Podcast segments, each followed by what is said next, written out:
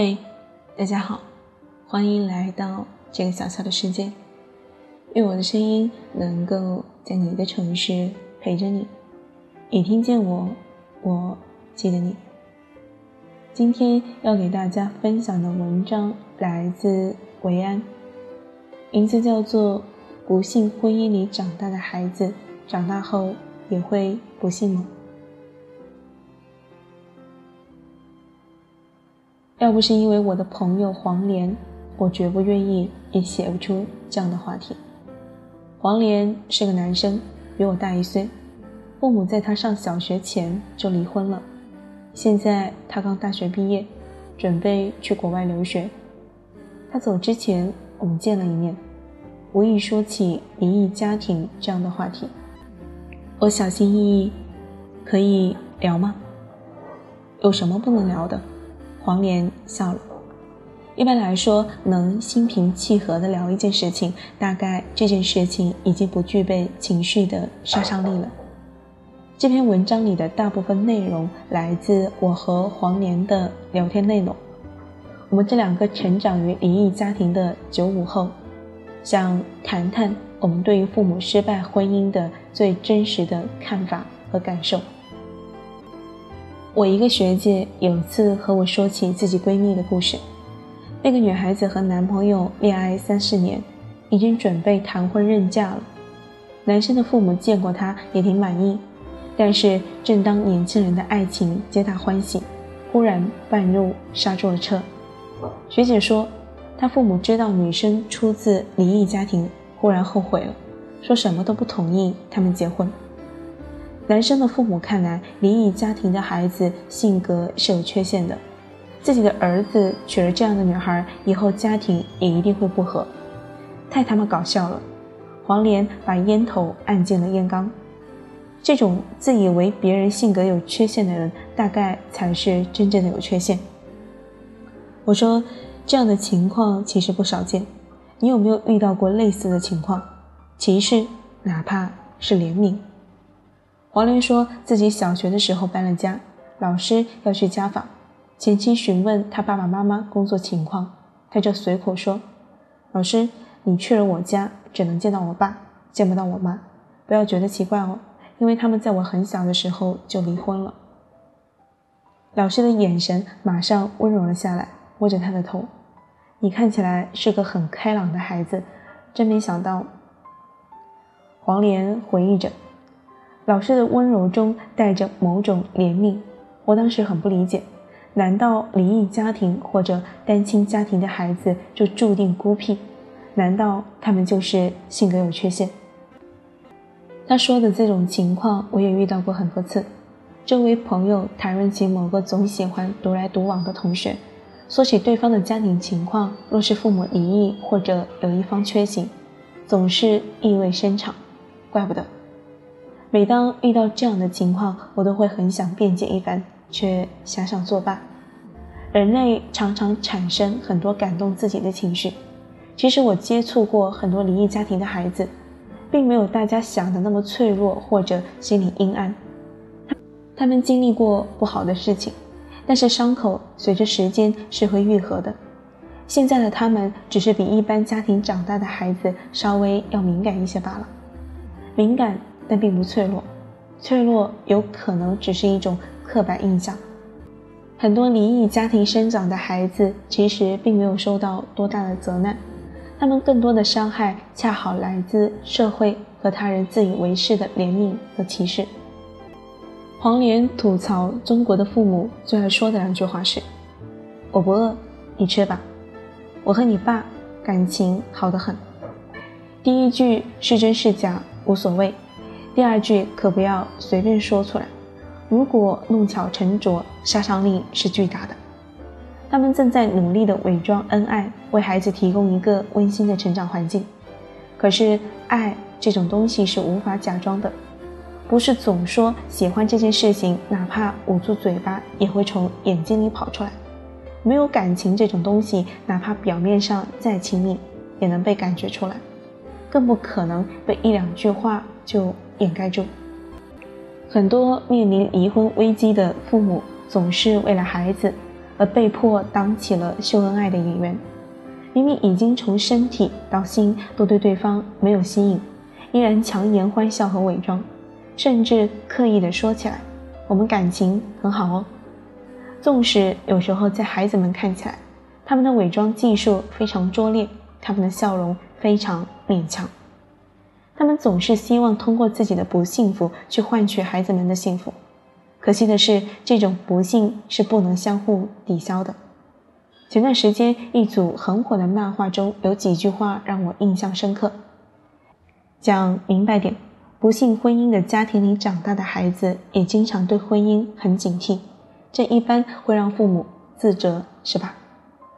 但是我觉得，要经营一段幸福婚姻，要消耗的东西，呃，我就这么讲吧，我们为什么非要示范一段看起来幸福的婚姻给子女？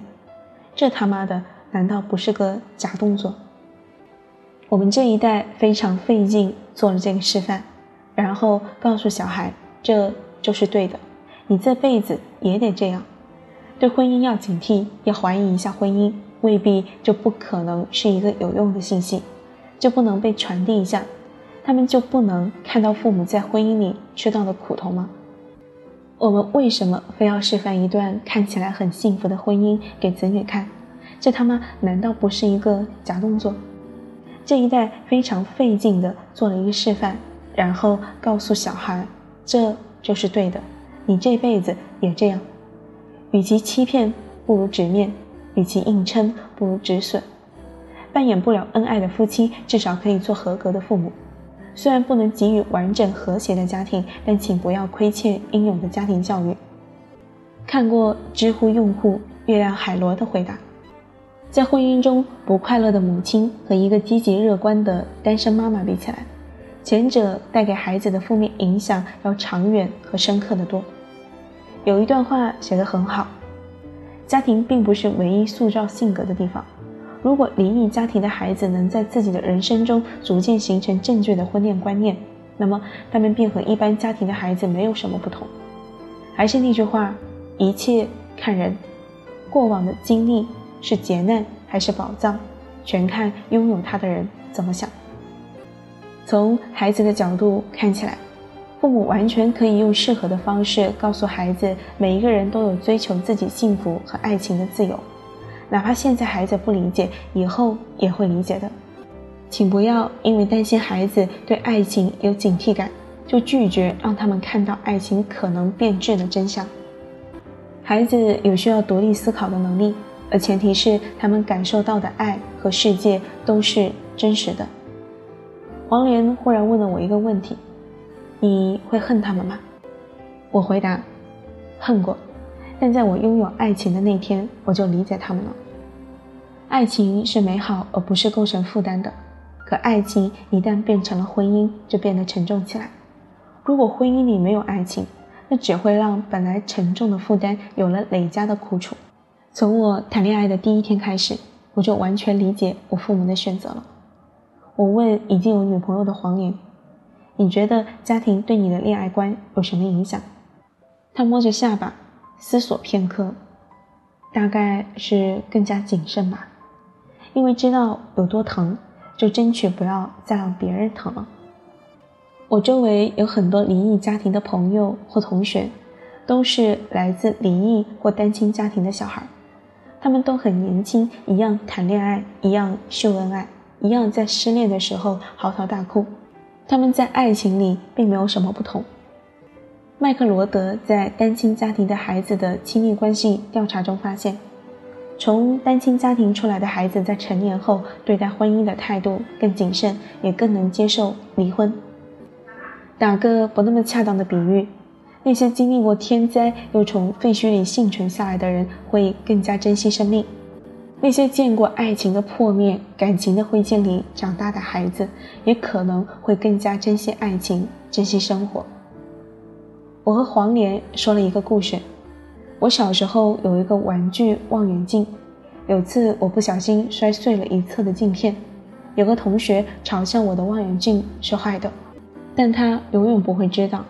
我透过那些破碎的玻璃，看到了太阳光折射出的斑斓的彩虹。他大概永远无法理解，为什么破望远镜还能看到彩虹。我也懒得和他解释。手拿破碎望远镜时的窘迫和无助是我的，斑斓的彩虹也必定是我的。有个词叫代偿效应，做好比一根血管被堵住，周边的小血管便会加速发展，弥补这根血管的功用。离异家庭里长大的孩子，可能在童年时没有正常家庭孩子那么多的家庭支撑，但正因为某些东西的缺失，他们的独立程度、思考深度、精神世界的丰富程度，都会在一定程度上比一般孩子更高一些。从某种意义上来说，我反而感激这样的经历，让我对很多问题有更为深刻的思考，也会构建起更加强大的、丰富的交流体系。不管是对自己还是对他人，他们也一样可以享受到这个美好和丰富的世界，他们也同样会很幸福。我问了黄连最后一个问题：你觉得父母失败的婚姻给你最大的影响是什么？他顿了顿，性格上的吧，会无由来的自卑或者没有安全感。我点点头，表示同意。但是啊，黄连伸了一个懒腰，这又有什么关系？都是过去那么多年了。如果现在还会把当下的失意归结到家庭上的人，才是真正的不幸。我想和所有有共同经历的同龄人说。没必要把父母婚姻的不幸当做可以不内心强大的挡箭牌，也没有必要刻意的隐藏这样的标签。这个标签就像是拴在肩头的风筝，你越是想逃开，它反而越是跟着你走。这一生很长很美好，向前走，向前看，所有的好事情你都会碰上，前提是你需要与自己和解，是你保护自己最好的方式。好了。今天的故事就给大家分享到这里，最后感谢大家的收听，我们明晚再见。